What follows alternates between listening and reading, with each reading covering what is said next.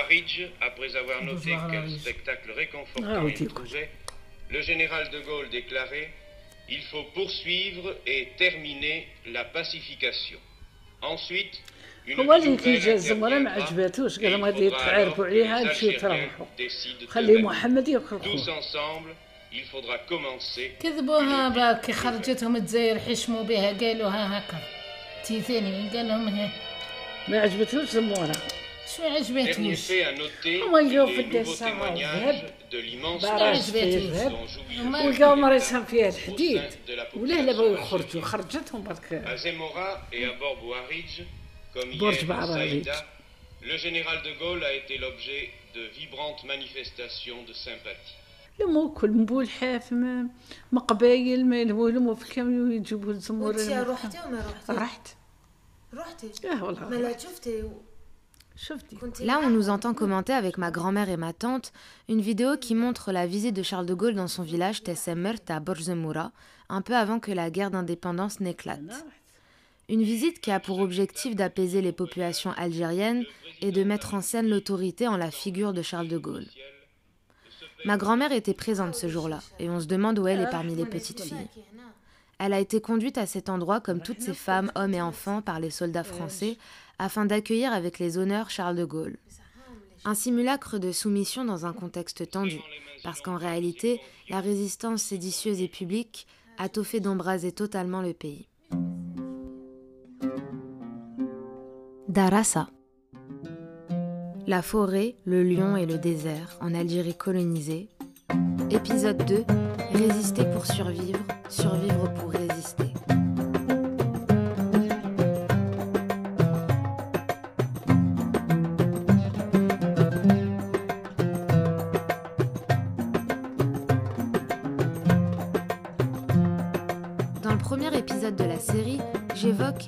Grâce au travail de Diana Kay Davis, la manière dont le discours environnemental décliniste est construit et est formalisé en tant qu'histoire environnementale légitime et véritable du Maghreb. Il y a eu des résistances à cette histoire. Les populations locales ne sont pas indifférentes ni résignées. L'illusion de l'indifférence peut nous faire croire du coup que les résistances ne débutent qu'en 1954, quand la guerre d'Algérie éclate. En réalité, la résignation n'est que chimère.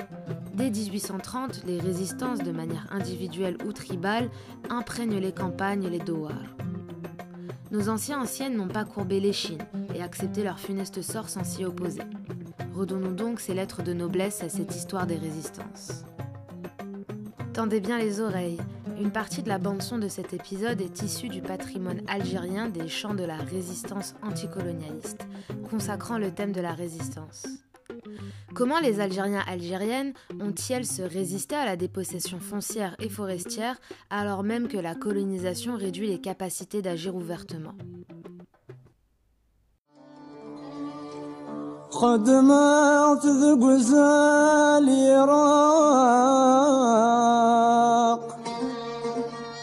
وزال يراق الزغاس ولاد الحباق يجود جاد بعيد دي تباب Criquet quitte mon pays, chante Slimane Azem. Comme l'explique l'historienne Caroline Ford, spécialisée en histoire européenne et française, notamment l'histoire environnementale, il est presque impossible de retrouver pleinement les voix des populations locales de l'époque. Cependant, on peut dans une moindre mesure tenter d'examiner leur réponse aux politiques françaises sur le foncier et les forêts. Rappelez-vous, créés par l'administration coloniale et toutes les personnes qui avaient intérêt à le faire, les mythes environnementaux ont justifié la dépossession foncière. Les Arabes, même si dans le langage ce sont eux, elles qui sont pointés du doigt, dans les faits les Kabyles et les autres peuples n'en sont pas épargnés, sont des destructeurs, destructrices d'environnement. Et pour sauver les greniers à blé de Rome et les forêts, il faut empêcher les Arabes de faire plus de dégâts en leur confisquant leurs terres par un arsenal de lois et politiques. Mais qui dit dépossession foncière dit paupérisation de la population locale, aggravée par le contexte des crises européennes et locales liées à la conjoncture climatique. Le développement de l'emprise de l'administration coloniale sur le foncier et l'environnement, entre autres, pousse à l'insurrection. Pour resituer les stratégies de résistance des Algériens algériennes, reprenons le fil chronologique de la colonisation française en Algérie, car des événements en sont déterminants.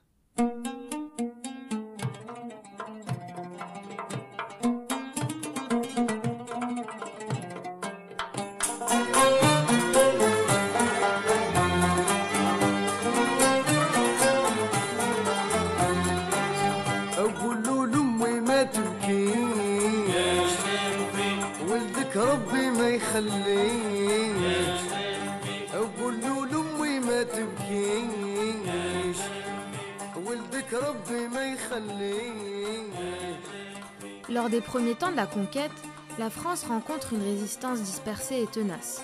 Sans être exhaustive, il y a la résistance dans l'ouest algérien de l'émir Abdelkader, qui est proclamé chef de la résistance en 1832, dans un contexte où des foyers de résistance sont en développement depuis déjà deux ans. Après la reddition de Abdelkader en 1847 et l'ancrage du pouvoir colonial en ces terres, des insurrections naissent les années suivantes.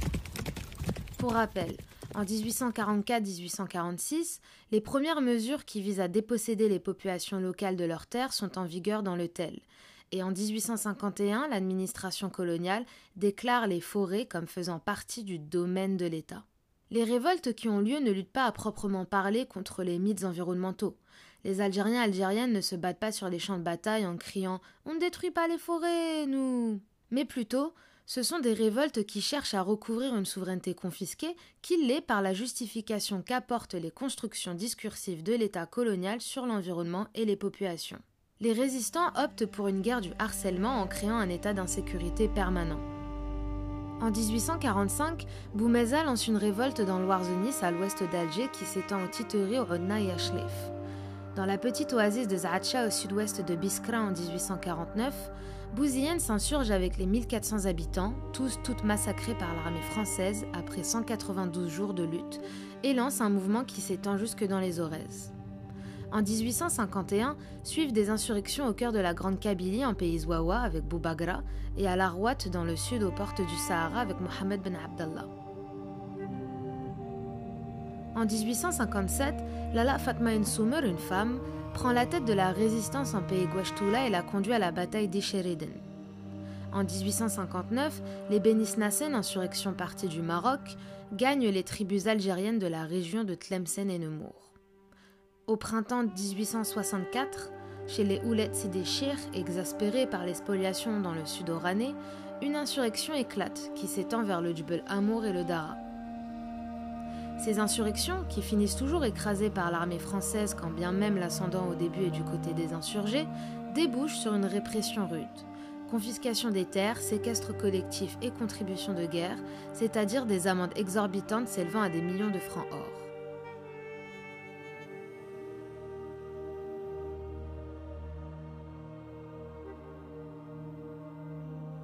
La plus connue des insurrections est celle de 1871, d'une ampleur qui ne réapparaîtra pas avant l'avènement du mouvement national et de la guerre de libération nationale.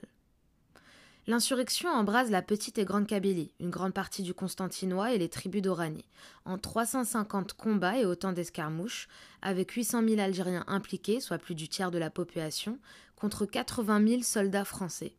Cette insurrection se nourrit des expériences insurrectionnelles passées, celles dont je vous ai parlé jusqu'ici, et traduit la colère et le refus des paysans et des nomades de la dépossession foncière et de ses effets tragiques. Le passage du régime militaire au régime civil en octobre 1870 menace d'aggraver la situation, alors même que les différentes lois foncières et agraires ont déjà écrasé les Algériens algériennes. Au cœur de ce mouvement insurrectionnel, une confrérie religieuse, la Rahmania, alors bien implantée dans la société kabyle. Sur fond de tension avec une autre confrérie qui collabore avec l'administration coloniale et sans sa zone d'influence politique et religieuse menacée, la Rahmania coordonne l'insurrection à travers ses zawiyas, en s'appuyant sur des chartias, des assemblées d'une dizaine de membres qui ont pour rôle d'être des canaux de diffusion.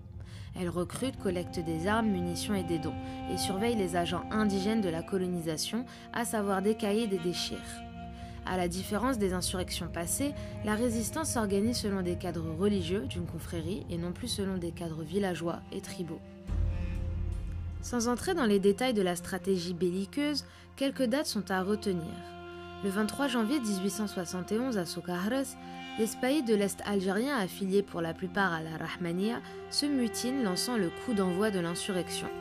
Suite alors la Rahmania del Milia entre Béjaïa et Annaba qui bloque le fort de la ville le 14 février, jour de l'entrée en insurrection du Bachaga El Hajj Mohamed El Mokrani, anciennement un allié de la France qui a même reçu la Légion d'honneur.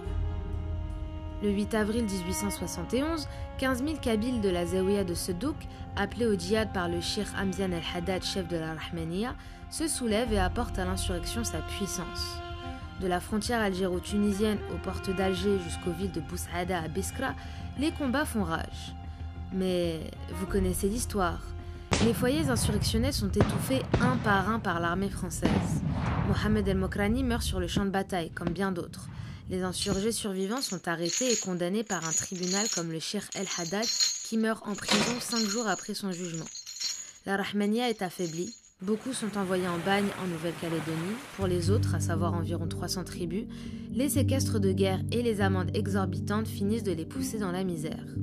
Ces contributions de guerre financière sont destinées à fournir les ressources nécessaires à l'État colonial pour installer de nouveaux colons en Algérie à moindre coût pour le portefeuille français.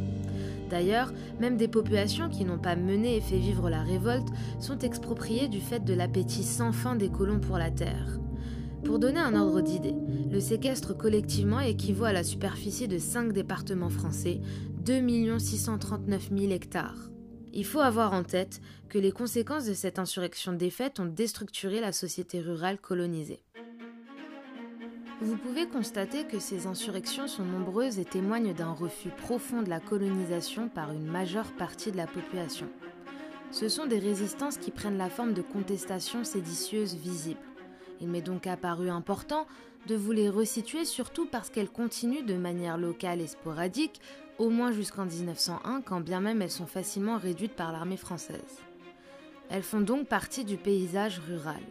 Par exemple, il y a la révolte des nomades de l'oasis d'El Amri de la région de Biskra, menée par Bouazid en 1876, ou encore la révolte dans l'ouest de l'Orez en 1879 ou dans le sud oranais qui n'est réduite qu'en 1883. Le 26 avril 1901 éclate également l'insurrection rurale de Marguerite qui marque les esprits en métropole et en Algérie du fait de l'assassinat de cinq Européens. D'autres modes d'action moins connus ont été l'apanage des populations locales pour lutter contre la dépossession foncière et forestière, expression la plus manifeste de la domination coloniale instaurée par le droit. Comme l'écrit Didier Guignard, par résistance au processus radical de dépossession, il faut entendre l'ensemble des stratégies mises en œuvre dans le cadre tribal ou familial pour préserver les moyens d'existence. Attention toutefois, note Guignard, dans la mesure où pour étudier ces stratégies, il faut s'appuyer sur les seules archives disponibles, à savoir celles de l'État français, qui qualifie lui seul ce qui lui est peu tolérable. Pour aller plus loin à partir de ce qu'il remarque, des stratégies nous sont peut-être inaccessibles, car elles ne sont pas mentionnées dans les archives coloniales. On pourrait en trouver des traces dans les productions culturelles, par exemple, et c'est un champ de recherche qui mériterait d'être investi. Pour l'heure, attardons-nous sur ce que les chercheurs-chercheuses ont étudié.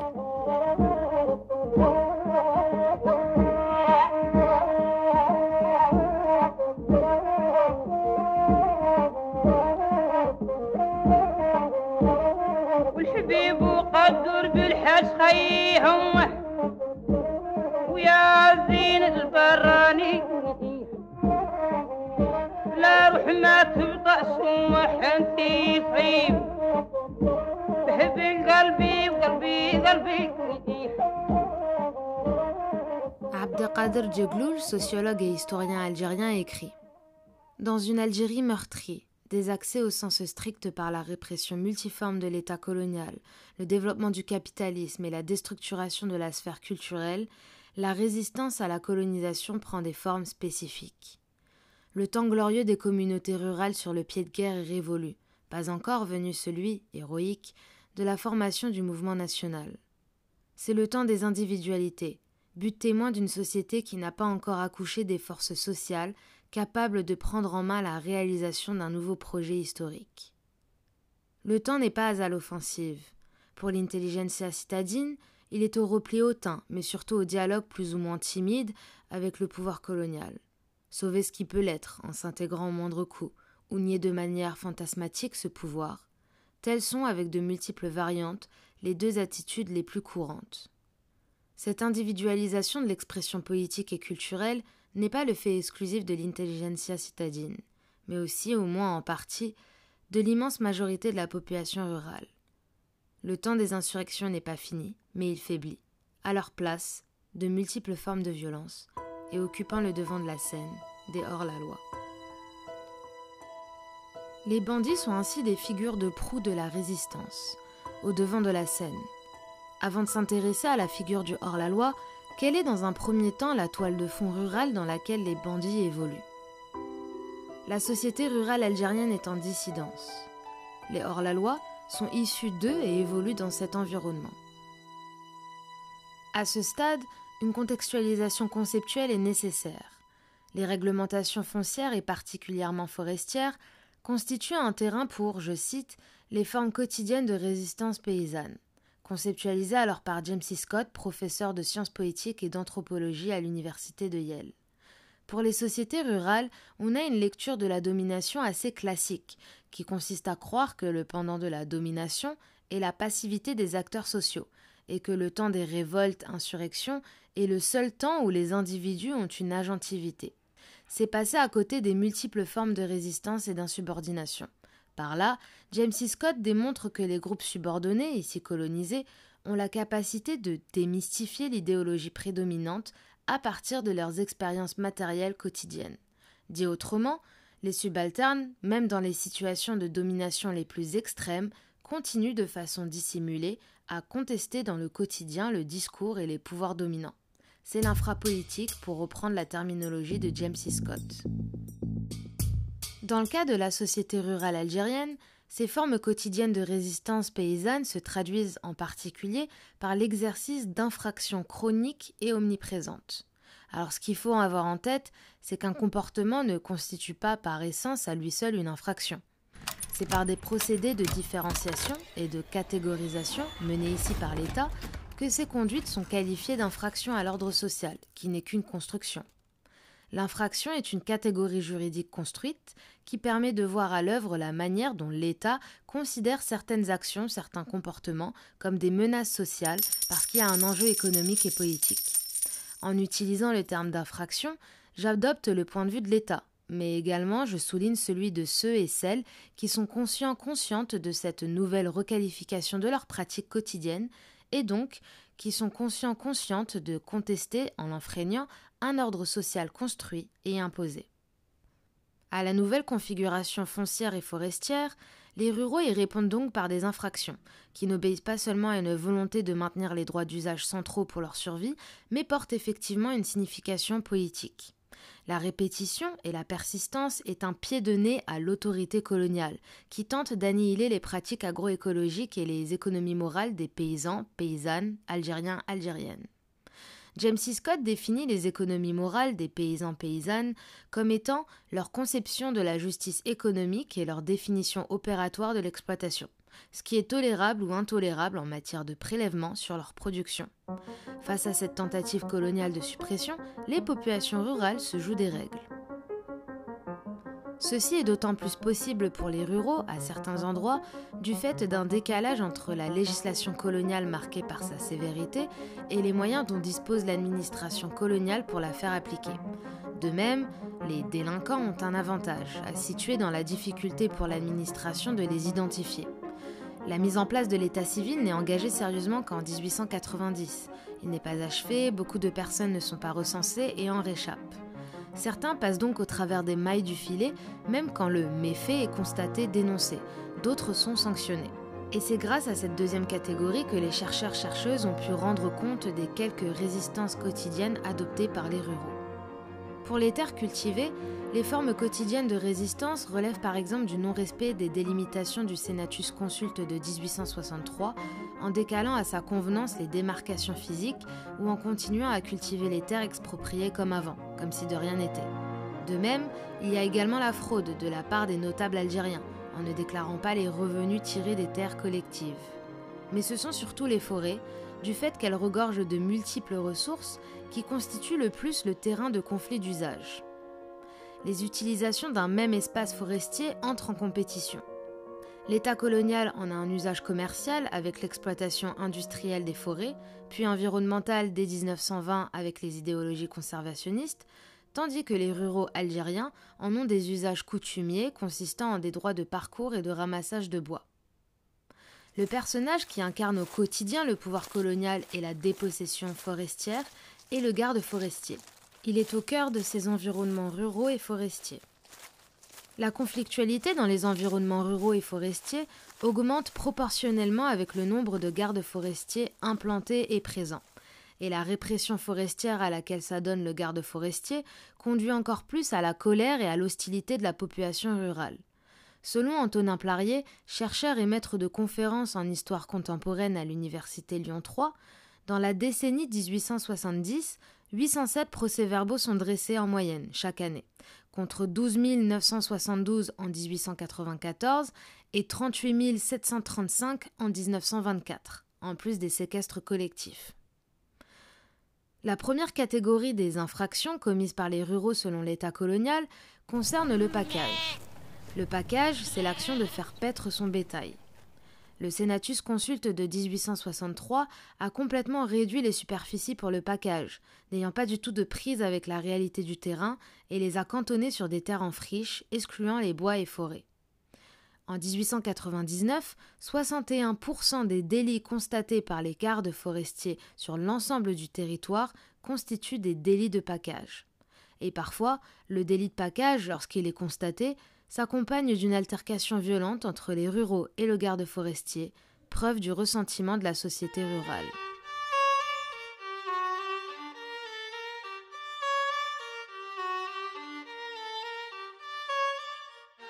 Tout le pays brûle autour de nous. C'est un spectacle saisissant et unique. De la ville bâtie sur le revers escarpé d'un roc, on domine les montagnes environnantes de l'autre côté du golfe. Alors, dès que la nuit vient, tout l'horizon s'allume. Dix foyers apparaissent. L'un, très loin, semble une guirlande de lanternes vénitiennes, un serpent de feu rampant. Un autre apparaît comme une éruption de volcan, avec un centre éclatant et un immense panache de fumée rouge, selon que l'incendie consume des étendues plantées d'arbustes grêles ou des bois de haute futée. À chaque instant, un nouveau point s'éclaire, un nouveau feu paraît. C'est un désastre incalculable. La nuit dernière, j'ai suivi l'immense vallée qui va de Bougie à Benimonso. Sur une longueur de 50 à 60 km, elle était remplie d'une fumée si épaisse qu'on ne distinguait plus rien à quelques mètres devant soi. Peu à peu, une lueur confuse, d'abord, puis grandissante et envahissant les hauteurs du ciel, se dressait comme une muraille en face de nous. Et soudain, au brusque détour de la vallée, on se serait cru en face d'une ville démesurée, éclairée dans la nuit. C'était une montagne entière, brûlée déjà avec toutes les broussailles refroidies, tandis que les troncs des chênes et des oliviers restaient incandescents, debout par milliers, ne fumant déjà plus, mais pareil à des foules de quinquets énormes. À mesure qu'on avançait, on se rapprochait du grand foyer et la lumière devenait éclatante. Pendant cette seule journée, la flamme avait parcouru 20 km de bois. Quand on arrivait auprès de la ligne embrasée, c'était une inoubliable vision. L'incendie, comme un flot, marchait sur une longueur incalculable. Il brûlait, rasait le pays, avançant sans cesse et très vite. Les broussailles flambaient, s'éteignaient. Pareil à des torches, les grands arbres restaient debout, tandis que la courte flamme des taillis galopait en avant. Les sources vont tarir, c'est la ruine. On affirme que ce sont les Kabyles qui allument ces foyers, mais il est impossible de saisir les incendiaires. Extrait du chapitre Les incendies en Algérie des chroniques anthologies de Guy de Maupassant. Les incendies constituent la deuxième catégorie d'infractions les plus régulièrement constatées. Il touche en particulier le département de Constantine dans la région de Bonne-Annaba. La description de Maupassant, étayée d'une prose catastrophique, révèle la hantise des colons à l'égard des feux de forêt qualifiés d'incendie et surtout met en lumière leur entente sur les causes qui sont à situer uniquement chez les populations locales. Il est vrai que l'incendie est utilisé comme un moyen de saboter les concessions commerciales et les propriétés des colons. Seulement, le phénomène est bien trop amplifié et généralisé par le gouvernement au regard de la réalité des faits qui peut s'évaluer à quelques incendies saboteurs. Cette cause insurrectionnelle n'est pas à écarter, mais contrairement à ce qu'affirment le gouvernement colonial et les colons, les incendies en Algérie française sont plus complexes et ces causes sont à nuancer. Le feu, ici la technique du brûlis semi-contrôlé, est utilisé afin de répondre à la nécessité de régénérer rapidement les terres. La cendre produite par la combustion permet de fertiliser les sols qui servent au pâturage et à la culture.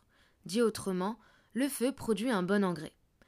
Avec la dépossession foncière, les populations rurales sont expropriées, les conduisant à privilégier l'élevage pour survivre, et se retrouvent avec de petites surfaces de terre qu'elles doivent exploiter au maximum afin de répondre aux besoins du bétail et à leur agriculture.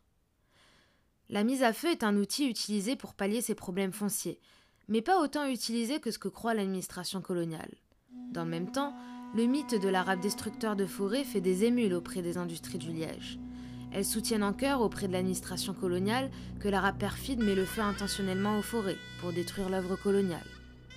Pourtant, parmi les ruraux algériens algériennes, c'est bien la fonction agricole du feu qui est la cause principale des feux de forêt.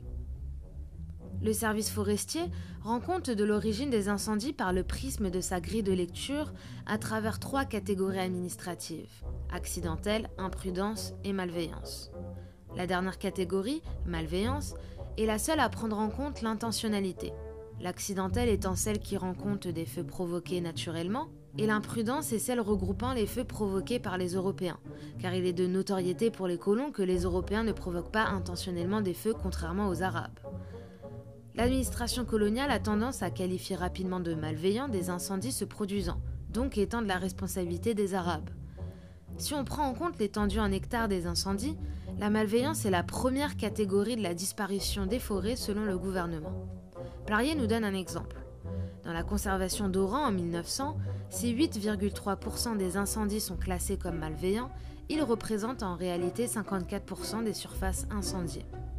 Par là, le gouvernement invisibilise cette pratique agricole séculaire qui est à considérer au-delà de la question du bien et du mal, pour mettre en avant une lecture négative qui criminalise les ruraux et omet d'autres causes responsables.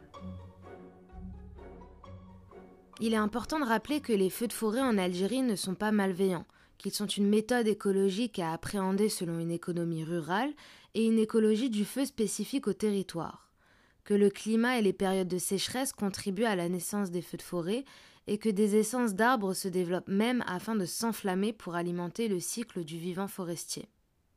C'est plus complexe que ce que dépeint l'administration coloniale qui a facilement tendance à tenir les Algériens algériennes pour responsables.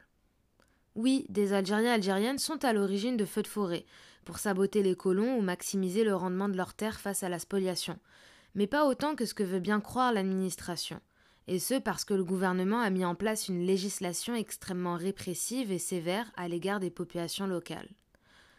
En plus des amendes collectives, les populations locales subissent le séquestre collectif.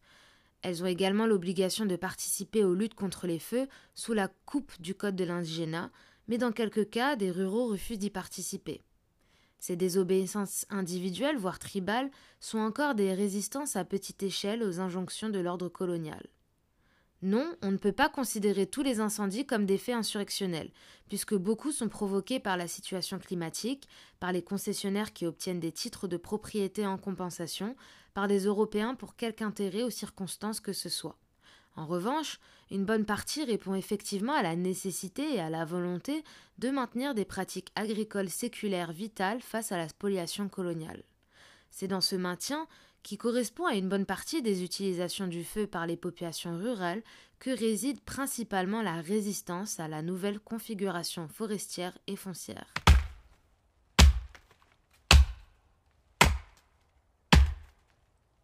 Enfin, 23% des PV en 1899 concernent les délits de coupe de bois et de charbonnage.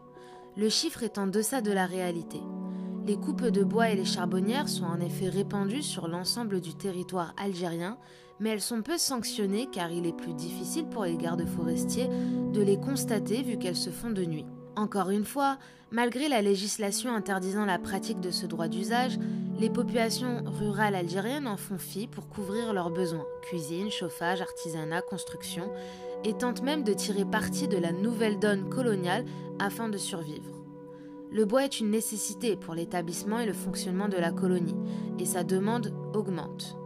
De fait, la coupe de bois devient une activité commerciale qui rapporte de l'argent, de même que la fabrication du charbon qui se forme en brûlant du bois recouvert de terre. Plarier l'explique dans sa thèse.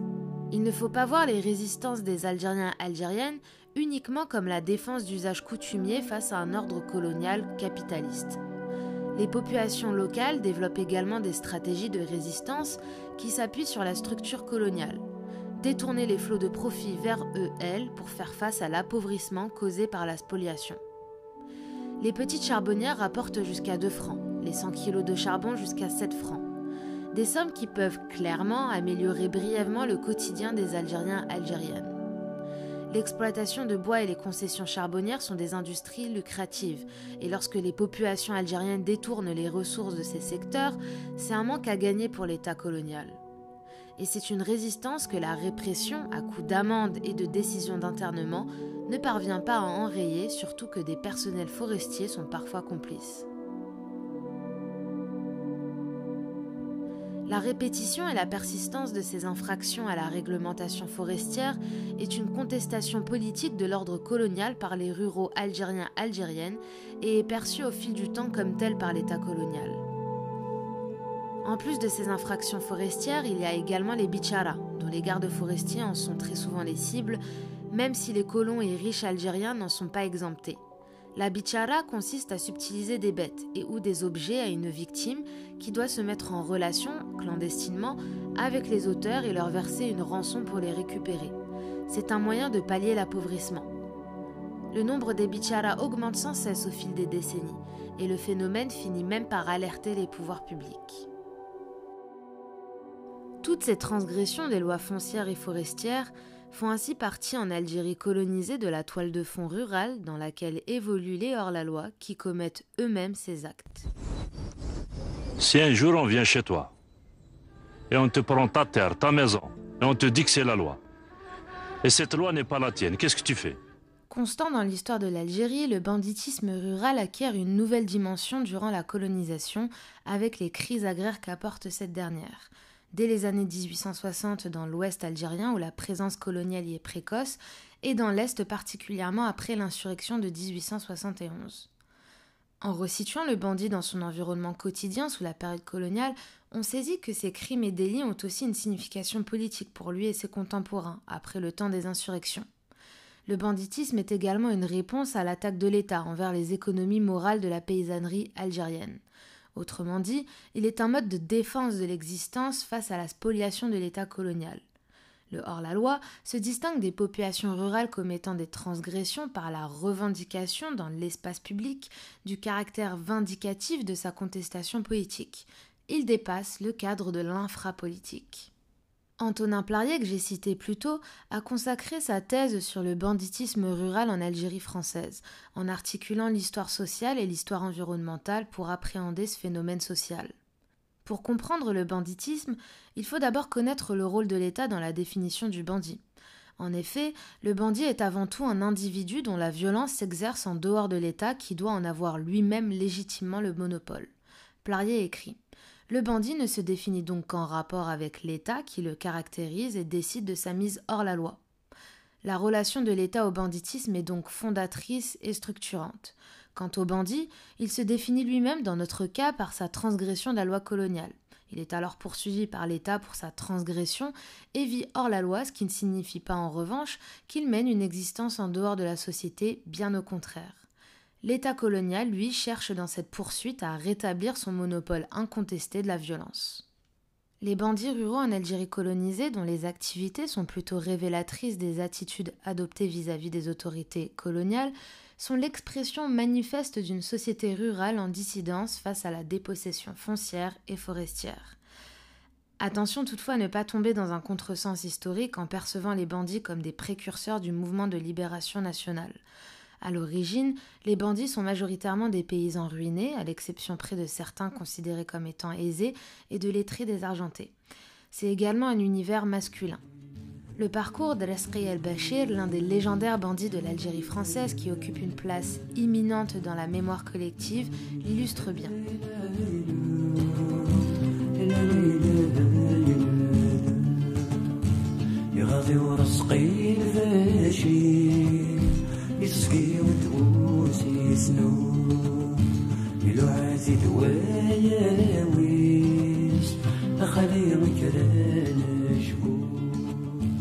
Et celles qui ne sont pas berbérophones comme moi, Ce poème chanté est dédié à Resqi el-Bashir, évoquant sa capture et la fin de son banditisme. Un homme qui incarne pour ses contemporains et la postérité la dénonciation de l'injustice et l'illégitimité du colon. Dès 1888, Resqi el-Bashir et sa bande entretiennent aux yeux de l'État colonial un climat d'inquiétude dans le pays aux côtés d'autres bandes de bandits, tels que les frères Abdoun, Boumesran, Uxelmet, Oumatih, Metchabi, Bougra ben Belkacem et Bouziane el-Kalai.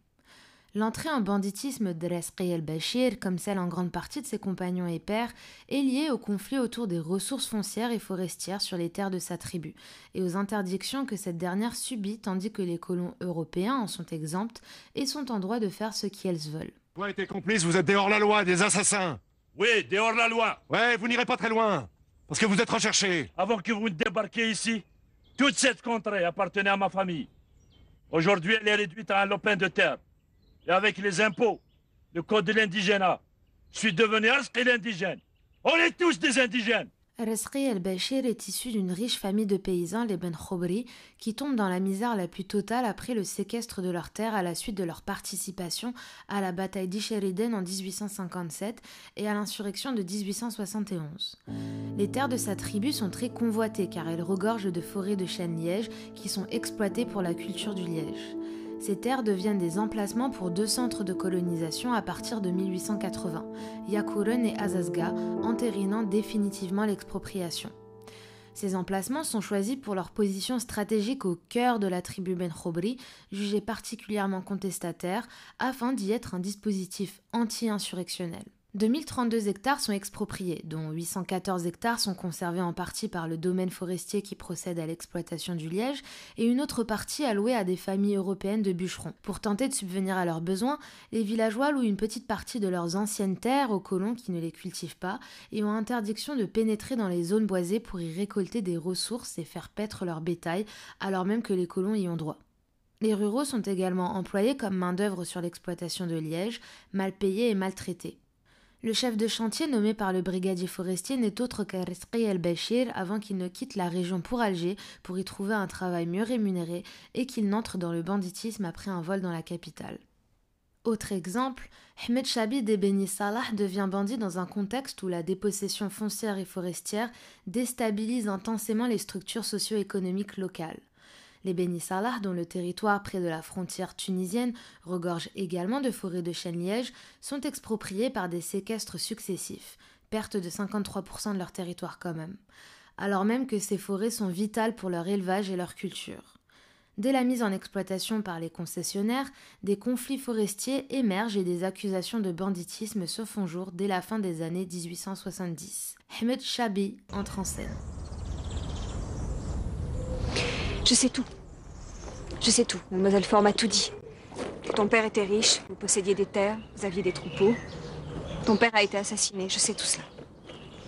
Tu ne sais pas tout. Arske a été dépouillé, c'est vrai. Mais tous les gens de la contrée ont été dépouillés aussi par les amines, les domaines, les agents forestiers, les caïds alliés aux administrateurs. Ce sont tous nos enfants qui vont devenir des bandits demain. Tu comprends? Ils veulent que nos enfants deviennent des bandits. Le banditisme se nourrit donc des conséquences de la dépossession tout comme les actes qualifiés d'infractions perpétrés par les ruraux. Les bandits sont des ruraux qui prennent la forêt. Ils volent, pratiquent la bichara, endossent le rôle d'homme de main dans des conflits fonciers avec des colons, agissent et tuent principalement ceux qui manœuvrent avec l'autorité coloniale ou la représentent. Les possédants européens sont ciblés par les bandits pour les vols et les bichara, car ils manipulent des sommes importantes en comparaison des niveaux de vie miséreux de la population algérienne. Pour vous donner un exemple pris dans la thèse de Plarier, la bande de Bouziane El Khalai vole un Européen à la ferme Buis, aux environs de Pérego, pour environ 550 francs, et emporte armes et couverture. Le salaire d'un journalier agricole algérien est de 1,5 francs par jour. S'il travaille les 365 jours d'une année, il obtient 547,50 francs. Les 550 francs volés à l'Européen représentent donc un salaire annuel pour un journalier agricole algérien. Assez paradoxal, les ruraux algériens en particulier les plus fortunés ne sont également pas épargnés par les bandits qui les attaquent afin d'obtenir aussi de l'argent et des biens à troquer pour survivre. Ceci peut sans doute s'expliquer par le ressentiment éprouvé par les bandits à l'égard des coreligionnaires qui s'enrichissent malgré la situation coloniale et qui donc profitent de ce nouveau système qui appauvrit le reste de la population. Ces ruraux, volés et taxés, n'accueillent pas de manière favorable le banditisme. De même, les ruraux manipulés ou forcés d'aider l'autorité coloniale dans sa campagne répressive contre les bandits sont en retour victimes de représailles de la part des bandes.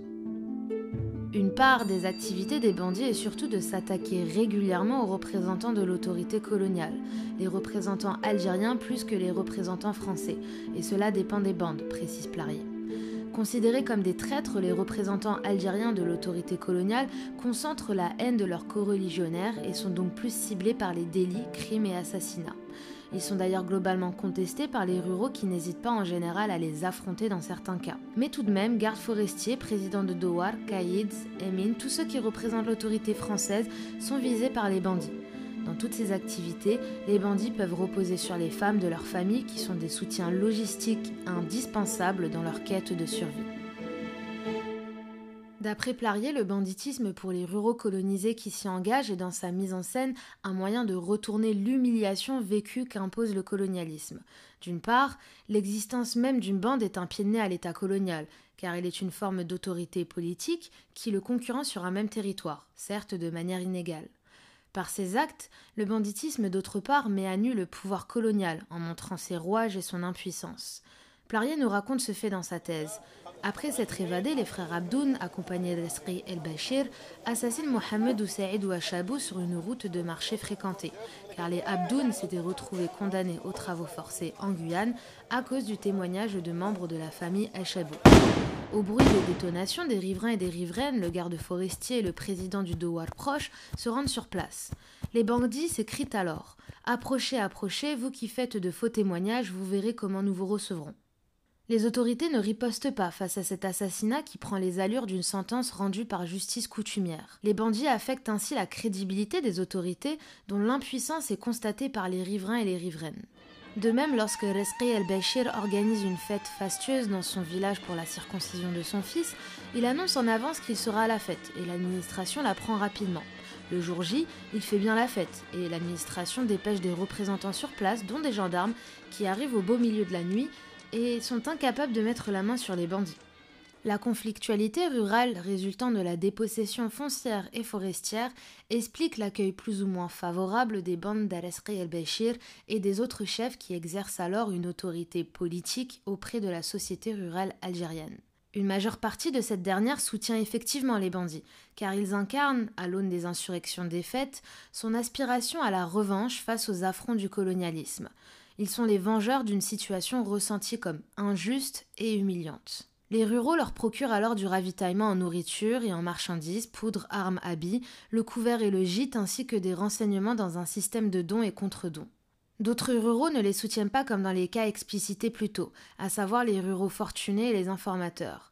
Des femmes sont également victimes de violences sexuelles commises par les bandits et invisibilisées par la société et les instances judiciaires. Ces violences sexuelles sont alors une des stratégies des bandits afin de soumettre les groupes qui les contestent ou qui ne reconnaissent pas leur autorité politique. Même si la tendance à l'accueil favorable est forte et transparaît dans les produits culturels d'époque, chansons, poèmes, contes, il est important de souligner que les populations vivant dans des territoires où les bandits agissent ont disposé d'un répertoire d'attitudes diverses et variées face au banditisme. Les bandits occupent une position sociale qui est au cœur de la société rurale et non dans les marges, ce qui alimente l'inquiétude des colons et de l'administration. En effet, le banditisme est construit en tant que problème public par une majorité de colons et l'administration coloniale en raison des peurs et angoisses qu'il suscite chez eux. Peurs et angoisses basées sur un imaginaire collectif de la criminalité indigène et sur une interprétation du banditisme comme fait insurrectionnel. Il y a une peur de l'insurrection de la part de la société coloniale. Et il est vrai que les insurrections passées, en tant qu'expérience politique, structurent en partie le phénomène de banditisme puisque d'anciens insurgés sont devenus bandits. L'insécurité générée par le banditisme selon les colons menace alors l'œuvre coloniale. Le banditisme fait d'ailleurs l'objet d'une couverture médiatique dans les années 1890, tant le phénomène est perçu comme omniprésent dans les campagnes. Plarier le précise, il y a un vrai affolement des colons au sujet de la sécurité. Le banditisme comme forme de violence rurale est vécu comme un contre-pouvoir à l'État colonial. Ceci détermine alors l'attitude des autorités qui veulent en supprimer l'existence même et prennent ainsi des mesures disproportionnées pour atteindre cet objectif. Par exemple, Une première expédition est lancée au printemps 1891 à l'encontre des bandes de Resqi et Bachir et des frères Abdoun, mais aboutit à un échec. S'en suivent d'autres qui sont toutes des fiascos pour l'administration coloniale qui est toujours plus sur des charbons ardents. En 1893, une nouvelle expédition envoyée par le gouverneur général et bien pourvue en hommes et armes traque les bandits pendant un mois et demi. Elle finit par capturer Resqi el-Béchir, les frères Abdoun et 15 autres membres tandis que d'autres périssent au combat ou réussissent à s'échapper. Après une année de prison aux maisons d'arrêt de Tizi Ouzou et Fort de Barberousse à Alger, les 18 bandits sont jugés à la cour d'assises d'Alger lors d'un procès qui s'ouvre en janvier 1895. 11 sont condamnés aux travaux forcés et envoyés au bagne en Nouvelle-Calédonie. Quant à Resqi el-Bachir, les frères Abdoun et 8 camarades, ils sont condamnés à mort et exécutés à la guillotine le 14 mai 1895 sur la place publique à Azazga, puis enterrés dans une fosse commune à Tizé-Bouchen. Les bandes sont anéanties vers la fin des années 1890. Petite digression pour aller plus loin. Le phénomène ressurgit durant la Première Guerre mondiale, période de l'apogée du banditisme en Algérie colonisée. Et pour cause, il y a beaucoup plus de bandits. La raison est que des Algériens, dans un contexte économique critique, refusent de se soumettre à la mobilisation de guerre de la France. Les conscrits ne rejoignent pas les bases militaires et ceux déjà enrôlés deviennent déserteurs. Ces hommes rallient alors pour une bonne partie les rangs des hors-la-loi, en raison de la pression exercée par les autorités pour les retrouver. Pour vous donner un ordre d'idée, il y a 10 200 déserteurs et insoumis présents sur le territoire algérien sur les quatre années du conflit. L'insoumission et la désertion donnent au banditisme un relief inédit depuis 1871 pour reprendre les mots de Plarier. Le bandit n'est plus seulement celui qui rejoint une bande et s'affaire à commettre des crimes et délits en réponse à la dépossession foncière et forestière, il est aussi celui qui refuse explicitement de se plier à une décision des institutions judiciaires, administratives et militaires, donc de l'État, en les fuyant et ou en les affrontant pour esquiver leurs sanctions. L'Algérien, suite à son refus de s'engager militairement, devient bandit aux yeux de l'administration coloniale car il est en situation irrégulière. Il n'est pas bandit en tout premier lieu parce qu'il exerce des activités criminelles et délictuelles, même si beaucoup s'y livrent après. Ce refus de se soumettre à la volonté étatique peut être encouragé par la présence dans la commune de réfractaires devenus bandits qui incitent à la désertion ou à l'insoumission et exemplifient par leur être l'échappement aux obligations militaires. Ces bandits obtiennent aussi l'adhésion des populations locales qui rejettent cet impôt du sang, ce qui est un danger politique aux yeux de l'État colonial. Sur les deux périodes explicitées, les autorités répriment le banditisme de manière disproportionnée car il s'agit de montrer ce dont l'État colonial est capable, de sidérer par sa puissance les populations et d'empêcher une insurrection ouverte. Lors des opérations de police qui s'apparentent en réalité à des expéditions militaires, la société rurale est silence, elle ne dit mot sur ces hommes que l'État recherche tant. Ceci révèle une forme de solidarité entre les ruraux face à l'autorité coloniale. Même lorsque les villages dont sont issus les chefs de bande subissent la répression étatique via le séquestre collectif individuel, les amendes et les arrestations. La société rurale, opaque aux colons et à l'administration coloniale, est vaincue, mais n'est pas réduite, comme l'écrit Abdelkader Djegloul, qui a trouvé les mots justes pour expliquer cela. Aux colons, elle rappelle brutalement ce qu'ils veulent oublier, leur propre précarité historique fondée sur l'expropriation violente, et qui peut donc être remise en cause par la violence. À l'État colonial, elle rappelle que sa domination est fondée sur une violence dont la société rurale reconnaît certes l'efficacité, mais dont elle récuse la légitimité. C'est ce qui est intolérable pour l'État colonial et qui explique principalement le caractère apparemment irrationnel des moyens répressifs utilisés. En fait, les unités militaires ne servent pas d'abord à rechercher les hors-la-loi, elles servent à rassurer les colons et le pouvoir colonial lui-même, en montrant leur potentiel de violence à la société rurale. Chaque poursuite de hors-la-loi est, d'une certaine manière, un simulacre de conquête, l'acte par lequel l'État colonial refonde sa domination sur une société rurale qu'il n'arrive pas à maîtriser de l'intérieur, mais qui n'est pas capable de lui opposer une contre-violence efficace. Avec notre regard actuel, il est facile de constater et d'affirmer que le banditisme porteur de désordre ne mit pas sérieusement en péril l'ordre colonial, puisque les déploiements militaires ont eu raison des bandits. Mais à l'époque, l'autorité coloniale angoisse réellement face à ce phénomène annonciateur selon elle d'une insurrection à venir. Il faut toutefois attendre le mouvement de libération nationale pour enfin voir la société algérienne opposer une contre-violence efficace. Les Français ont enrôlé les hommes, sans même tenir compte de l'Aïd, je plains les filles ainsi esselées. Quant aux plus vulnérables, ils ont bradé leurs meilleures terres et de propriétaires sont devenus métayers.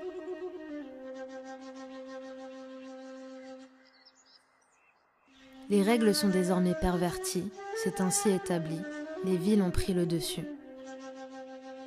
Tous les hommes bien nés ont pris la forêt, bravant les affres de l'adversité.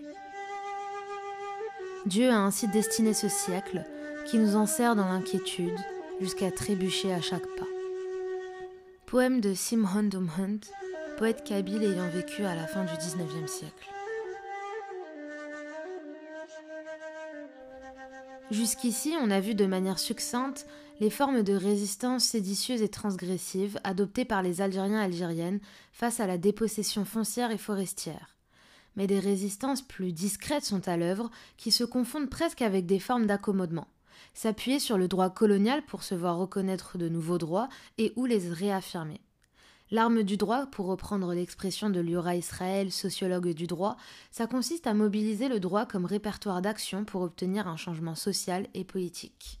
Premièrement, comme on le comprend avec les travaux de Didier Guignard, bien que les traditions Melk et soient des constructions coloniales de la propriété, beaucoup de paysans paysannes algériens algériennes, anxieux anxieuses, s'emparent de ces concepts pour protéger leurs terres de l'expropriation et in fine sauver leur famille et elles se suivent individuellement les procédures dans les délais légaux pour obtenir les titres de propriété. C'est défendre des droits reconnus par l'autorité coloniale. Yels aurait pu rejeter frontalement ces concepts, pourtant la résistance au changement ici se fait en se l'appropriant, afin de garder le plus possible la main mise sur les terres plutôt que de les laisser à l'État colonial. Cette stratégie de s'approprier le concept de mulk a néanmoins des conséquences puisque cela affaiblit les solidarités locales. De même, durant la Première Guerre mondiale, la circonscription pousse de nombreux ruraux à développer une legal consciousness, c'est-à-dire une conscience des droits qu'ils revendiquent publiquement. Parce qu'ils payent l'impôt du sang, en contrepartie, l'État leur doit de leur octroyer des droits civiques et un droit à l'existence, pour citer Plarier, qui leur assurerait la possession de parcelles de terre et l'exercice de leurs droits d'usage coutumier en forêt les Algériens meurent sur le champ de bataille pareillement que les Français, et à ce titre l'égalité devant la mort se doit de l'être structurellement aux yeux de la société rurale algérienne. Ensuite, il y a le recours à l'action judiciaire en situation coloniale, fait assez exceptionnel en Algérie colonisée. Une affaire en particulier attire l'attention, l'affaire des Beni c'est une tribu qui habite dans la plaine littorale de Bonn, Henneba, et qui se retrouve avec 3700 hectares en terre arche, puis 2500 avec la loi Varnier sur plus ou moins 18 500 hectares initiaux. La complexité foncière locale en 1830 échappe aux chercheurs-chercheuses. La commune de plein exercice Maurice, un centre de colonisation établi sur les terres des Bene Urgin, lorgne sur 1000 hectares des 2500 restants pour couvrir ses dépenses municipales le maire ne peut agir sans que la Jema'a ne donne son accord à toute aliénation de terres collectives. Les notables de Beni refusent en mars 1888, mais le maire dissout cette Jema'a et en constitue une autre avec des individus qui n'ont aucun lien avec la tribu, la commune et les terres. Cette dernière accède à sa requête et le maire s'empare des 1000 hectares pour les louer et obtenir ainsi des revenus. Pour résister sans provoquer la répression, le code de l'indigénat rendant en plus difficile la résistance frontale, les notables du Dowar Bene Urjin s'appuient sur le droit colonial en envoyant des plaintes légales à l'administration, ce même droit qui par ailleurs légitime la domination coloniale française. Les plaintes restent sans réponse. Et cette affaire est retentissante dans les médias et les hautes sphères politiques. Cela est moins le fruit d'un réel souci pour les Beni Urjin que d'une stratégie de politique locale. Un rival du maire de Maurice dévoile en février 1891 à la une des journaux les conditions de l'accaparement des terres par la commune, alors qu'il est lui-même le premier bénéficiaire de ces ventes de terres depuis l'application de la loi Varnier. Scandale pour une partie du pouvoir et de l'opinion publique en France, s'ajoutant à la liste d'autres révélations algériennes. Le nouveau gouverneur général Jules Cambon s'intéresse à l'affaire et réaffirme la place et le rôle des Djem'a. La session est alors suspendue. La nouvelle Jema'a des Beni Urgen en 1893, composée cette fois-ci uniquement de notables du Douar, est désormais élue et refuse la cession des 1000 hectares à la commune de Maurice. Soutenu par les fonctionnaires et élus français du département de Constantine, le maire de Maurice continue de louer les terres prélevées et à attribuer des PV de package et de labour contre les Beni. Le préfet du département prend même un arrêté en juillet 1898 refusant de reconnaître les Jema'a dans les communes de plein exercice, ceci pour favoriser le maire. Les Beni Urgen lancent alors une procédure judiciaire fin 1898 contre la municipalité auprès du tribunal français de Bonn. En juin 1900, le Conseil d'État casse l'arrêté préfectoral et le tribunal de Bonn condamne la commune de Maurice à des dommages-intérêts, à prendre en charge les frais de justice et à restituer les amendes. Tout simplement inédit. Malheureusement, L'insurrection à Marguerite le 26 avril 1901, aboutissant au meurtre de six Européens par des Algériens dépossédés, fait écho dans toute la colonie et incite les colons et l'administration coloniale à taire leur division et à faire front. De même, des Djem'a refusent de délibérer sur le mode de jouissance de leurs terres au regard de la situation créée par l'affaire des Beni Urgen. Pour ne pas alimenter de nouveaux élans insurrectionnels et éviter la désobéissance légale généralisée, la Cour de cassation en 1903 statue en faveur du maire de Maurice. En 1907, le gouverneur général Jonard change la loi par une circulaire et établit que la gestion des terres collectives relève désormais de la compétence des municipalités. Les Beni Urgen perdent ces 1000 hectares et les procédures judiciaires finissent de les appauvrir. Le fait que les plaintes écrites et l'action judiciaire existent montre en soi la capacité des Algériens algériennes à provoquer par moments le dysfonctionnement de l'État colonial, qui a lui seul le monopole de l'écrit et du droit, et nous donne ainsi à voir la matérialité des contestations des populations locales sous couvert d'accommodement.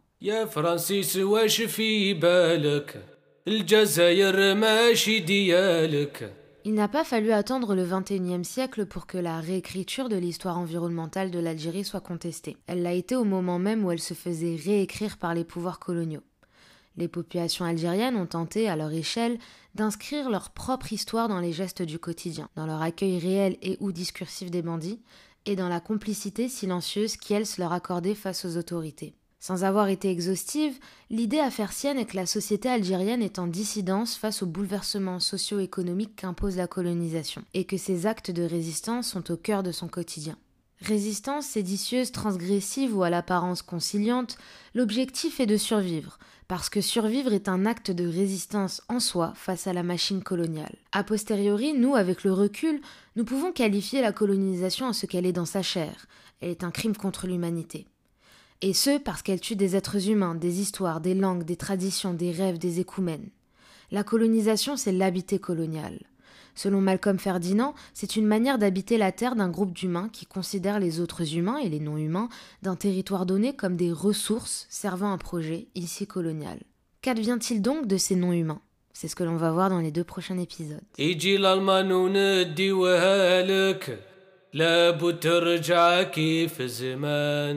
اي اي اي كي نعملو؟ حاج قيوم يطلع سعدو